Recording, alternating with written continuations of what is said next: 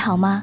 我是 Sandy 双双，我只想用我的声音温暖你的耳朵。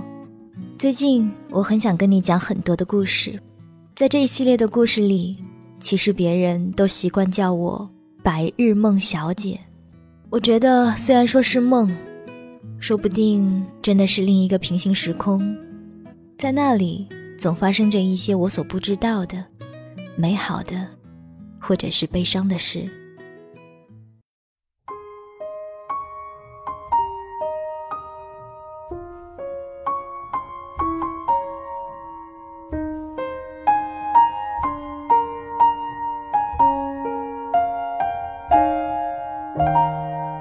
嘿，你好吗？我是 Sandy 双双，我只想用我的声音温暖你的耳朵。这里是白日梦小姐的故事。今天要和你分享的这篇文章是来自于李尚龙的《舒适区终有一天会毁掉青春》。如果你喜欢白日梦小姐的故事的话，记得订阅和收藏这张专辑哦。当然，如果你愿意的话，记得把我的节目转发或者是分享到你的朋友圈，让更多的人听到。我的公众号是 Sandy 双双，Sandy 是 S A N D Y。在我的公众号当中，每天都会为你推送语音或者是图文信息，跟你说晚安。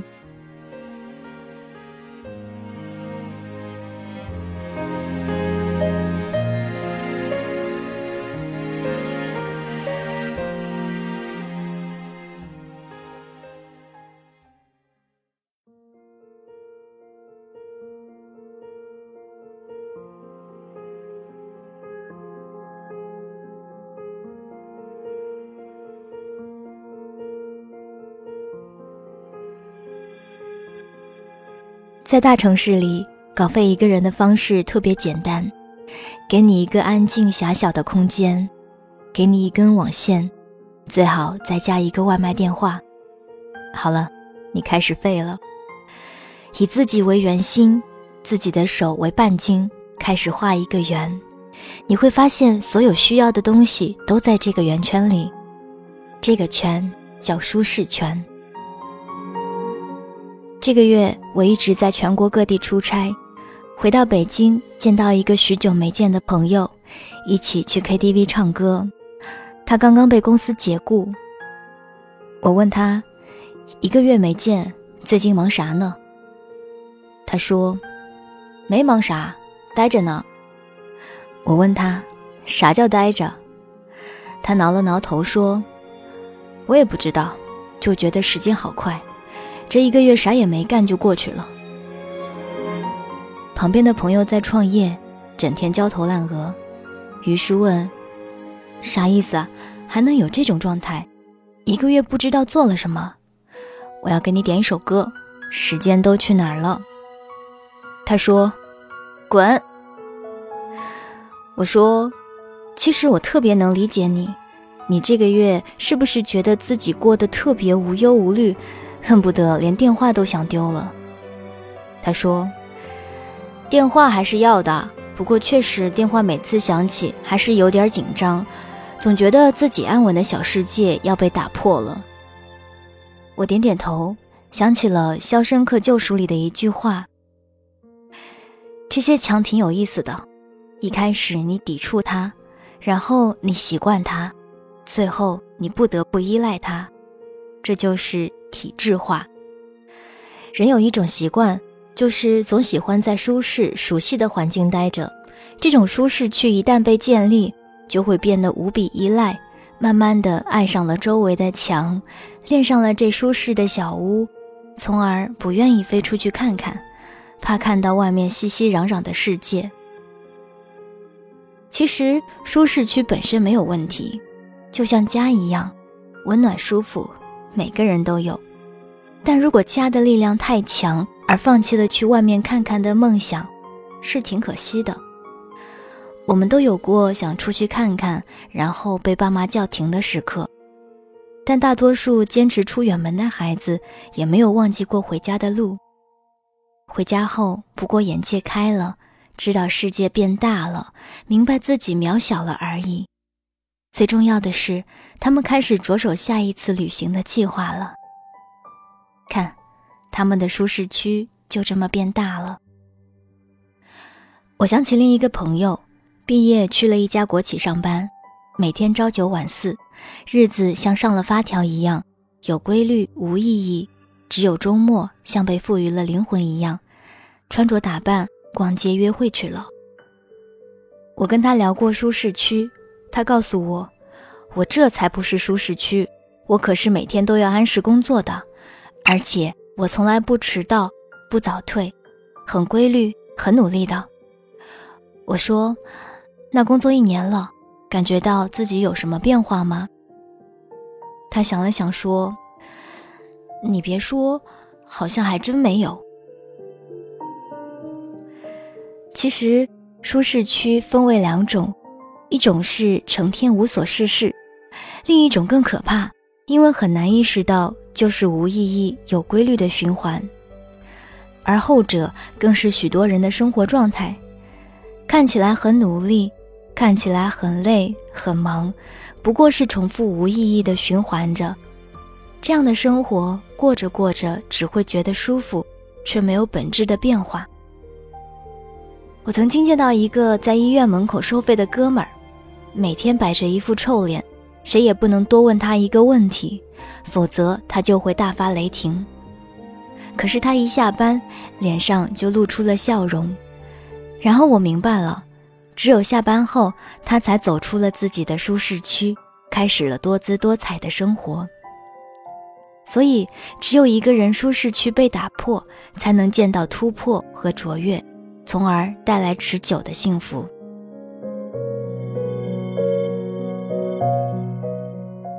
我曾经写过一篇文章，没有功劳也就没有苦劳，说这个时代的高手不再是默默无闻、埋头努力的人，而是那些不可替代的有创造力的人。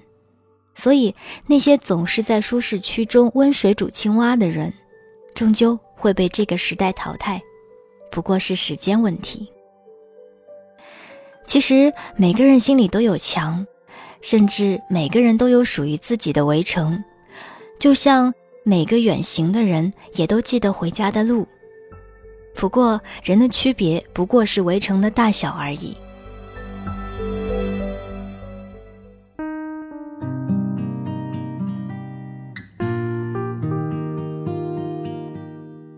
人。应该要有一颗愿意挑战的心，一个喜欢探索的心态，学着做一些没有做过的事，尝试见一些没有见过的人，试着在生活中埋一些彩蛋。我特别怕自己在年轻的日子里把日子过成发条，只剩下滴答，滴答。于是从开始工作第一天起就没有坐过班，即使是现在创业，董事会非要求坐班。我也断然拒绝，甚至有一段时间闹得很僵。他们问我为什么这么不愿意全心投入这份工作。我跟他们说，不去坐班不是不全力投入，相反，很多人每天做八小时，一周做五天，也就干了十个小时的活，搞得自己也很郁闷。而我给我自己安排时间是主动的，工作十小时。效率可能是二十个小时。后来我拿实际行动证明了自己不坐班效率反而更高。我能用大把属于自己的时间做许多事情，跨越了几个领域，这些领域能互相协作，而且做的都不错。其实我还有个原因不愿意坐班，就是我特别了解自己的惰性，一旦我的日子变得循规蹈矩。每天都有固定的方式方法，慢慢的就失去这么强的创造力和闯劲儿。我怕自己习惯了一种生活模式，换了环境就不适应了。不过想趁着年轻，趁着还没定型，多去看看这个世界是什么样的，想让自己更强大点，强大到能在任何一个环境都能活下来。至于舒适区，等我老了，拼不动了。再回去过吧。我其实不赞同年轻人刚毕业就走进写字楼的一个办公室参与写字楼政治。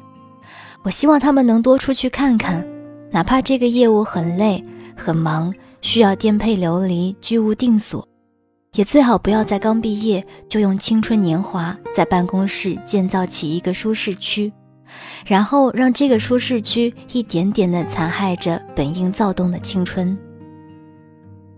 关于走出舒适区，并不是盲目的辞职，相反，你应该有一份保底活下来的工作。除此之外，一定要给自己生活中埋下一些彩蛋。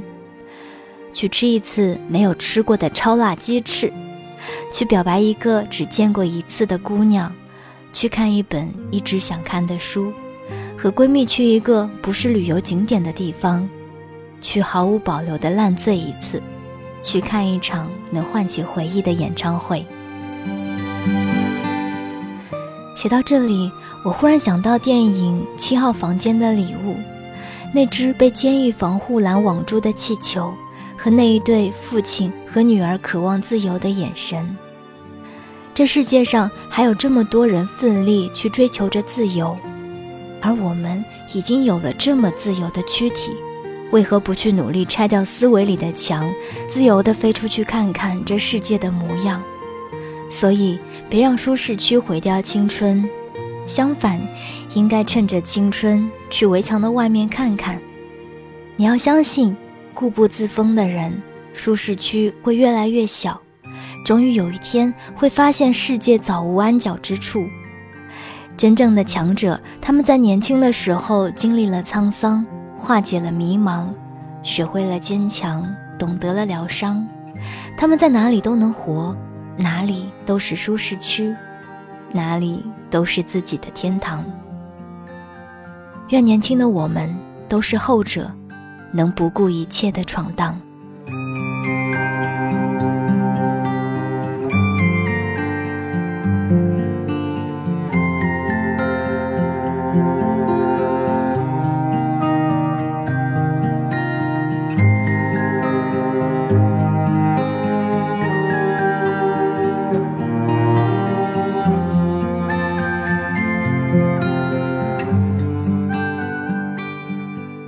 刚刚大家听到的这一篇文章是来自于李尚龙的《舒适区终有一天会毁掉青春》。